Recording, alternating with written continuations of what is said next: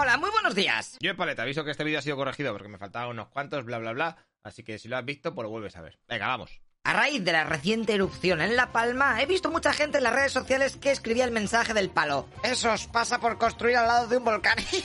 Así que por un momento voy a ser uno más de estas personas. Y te voy a comentar dónde están todos los volcanes en España y por tanto dónde deberían expulsarse a todos los humanos a 5 kilómetros a la redonda, 10, 50. Bueno, no sé dónde se pone el límite. Pero bueno, vamos a lo importante. De todas maneras, ya te digo que al final te diré cuáles de los volcanes que te voy a comentar tienen más probabilidades de petar y que tú lo puedas ver. Espero que por lo menos sepas que existen más volcanes que los de Canarias, en. Pero venga, ya que estamos, nos vamos allí. ¡Volcanes en Canarias! Allí hay 33. O sea, estos son los importantes, luego hay muchísimos más, porque a Canarias son todos volcanes. ¿eh? ¿A dónde te crees que salen? ¿Eh? ¿Del creador de mapas? No, no, no. Así que toda la peña de Fuerteventura a emigrar, que tenéis 6. Luego hay otros 10 en Gran Canaria, 11 en Tenerife, 1 en La Gomera, 10 en La Palma, 5 en Lanzarote y 1 en El Hierro. Vaya, con la tontería hay que mover a más de 2 millones de personas.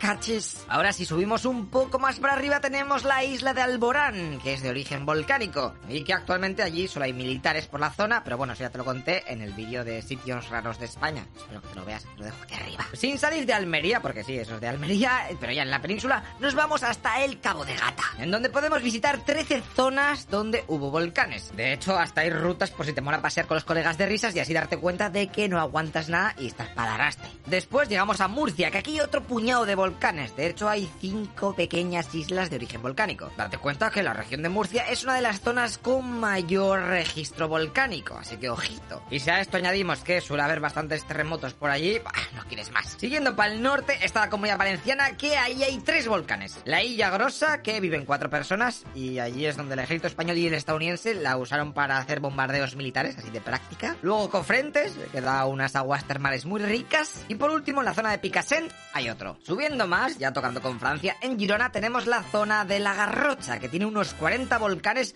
y es una de las mejores regiones volcánicas conservadas de toda la península. Dime que no está guapo ahí para hacerte una cueva cuando quieras conquistar el mundo. Fíjate que en el volcán de Santa Margarita hay una iglesia de origen románico, ahí en todo el medio.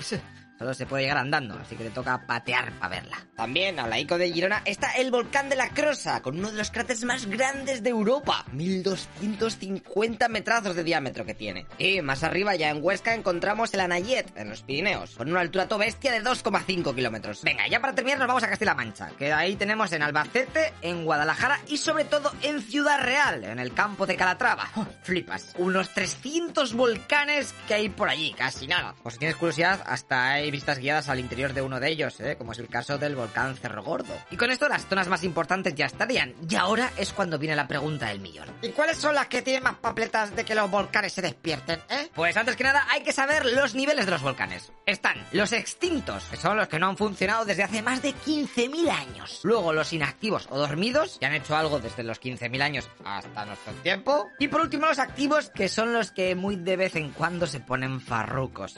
Por lo tanto, a día de hoy, según los científicos, en España solo hay dos zonas en las que tenemos que tener cuidado. En Canarias, mayormente en la isla de La Palma, Hierro y Tenerife, pero aún así te digo que están activos los volcanes de Lanzarote, Fuerteventura y Gran Canaria. ¿eh? La única que se salva es Gomera, que ya el volcán está extinto. Y luego estaría la zona de la Garrocha y el volcán Crosscat, que ese tiene registros de que estuvo activo hace unos 8.000 años. Por lo tanto, como te acabo de explicar, está inactivo o dormido. También hay algunos expertos que dicen que la zona del campo de Calatrava estuvo activa por la misma época, por 8000. ¿eh? Pero lo que pasa es que esto la gente no se pone muy de acuerdo, así que lo vamos a dejar así entre paréntesis. De hecho, para que te des cuenta, en estas dos zonas, en Canarias y Girona, eh, pues si no contamos lo de Ciudad Real, bueno, pues son los únicos lugares de España en donde las personas han podido ver en directo erupciones. Porque en el resto de sitios que te he contado, eh, los humanos aún no existían. Así que como veis, en España está bastante complicado ver lava líquida, a no ser que estés en Canarias, como está pasando ahora. Espero que te hayas enterado de todo y te apuntes a estos lugares para hacer una visitilla eh, y así verlo en directo todo. Eh. Y no te olvides de comprar nuestro libro Historietas de España a toda leche. Ve que es la leche, está guapísimo. Venga, anda, píllatelo.